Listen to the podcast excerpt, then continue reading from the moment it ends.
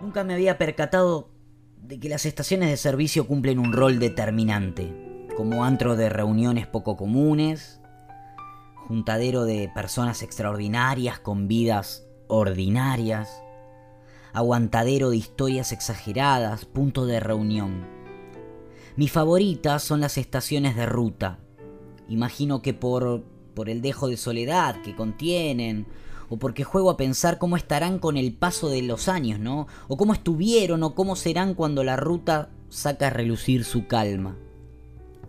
También por su hermoso olor a café, combinado con el penetrante de la nafta, mezclado con el aroma del pasto mojado, o el clima perfecto, o el ruido de los autos, la nube de alguno que se prendió un cigarro, el sonido de una televisión muy baja, la radio prendida también, las hojas de los diarios, las tazas, las cucharas, las personas en los baños y claro, mis, mis recuerdos, ¿no? De niñez, que se me lanzan todos juntos cuando paro a desayunar en estos lugares. Las estaciones y puntualmente los bares de ellas, pisoteados un tanto por los snacks bars y nombres coloridos que llevan el shop pegado detrás. Ahí se habla de todo, de fútbol, Sí, de fútbol, claro, ¿no? Pero de autos, de tránsito, de negociaciones que se podrían hacer con tales garantías que valen la pena, pero en los cuales nadie invierte, de policías y ladrones, de política, de Perón, de Alfonsín, de gorilas, de montoneros, de religión, de la revolución de Francisco, de que no creo en la iglesia, pero sí en el Papa, de que si no creo en los curas, menos en un argentino, de que los judíos son amarretes, de ese pastor que a veces viene a comprar y parece buena onda, pero viste cómo es eso, así, permanentemente de juicios y prejuicios, de medialunas y los cafés de afuera, de los lugares a los que nunca irán. Algunos se anima a hablar de amor, pero se ríen todos.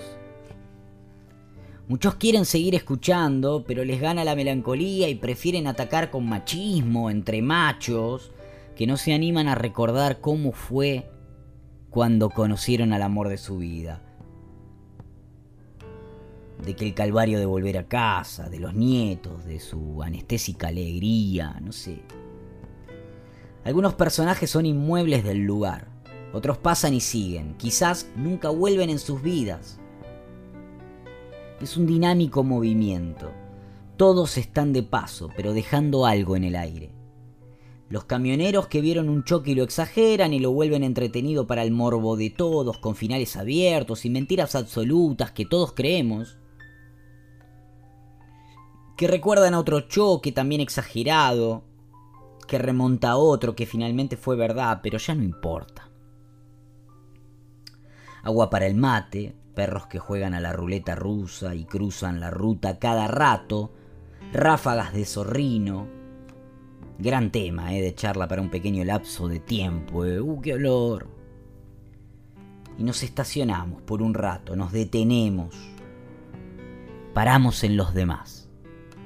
Y somos suelo. Qué servicio maravilloso. Estaciones de servicio, área de descanso y recreación. Cambio el mate y sigo, distinto. Pero sigo con sabor a todo eso que me llevo. Un parate, un paraje, de ruta, de vida, de tiempo. Juego a veces a que esto que nos está pasando es eso, un parate, un paraje, un lugar donde cambiar el mate y seguir con historias aprendidas, habiendo parado por un rato, deteniendo la prisa del destino, creyendo historias como esta, lavándonos la cara, las manos que ahora aprendimos, y siguiendo viaje.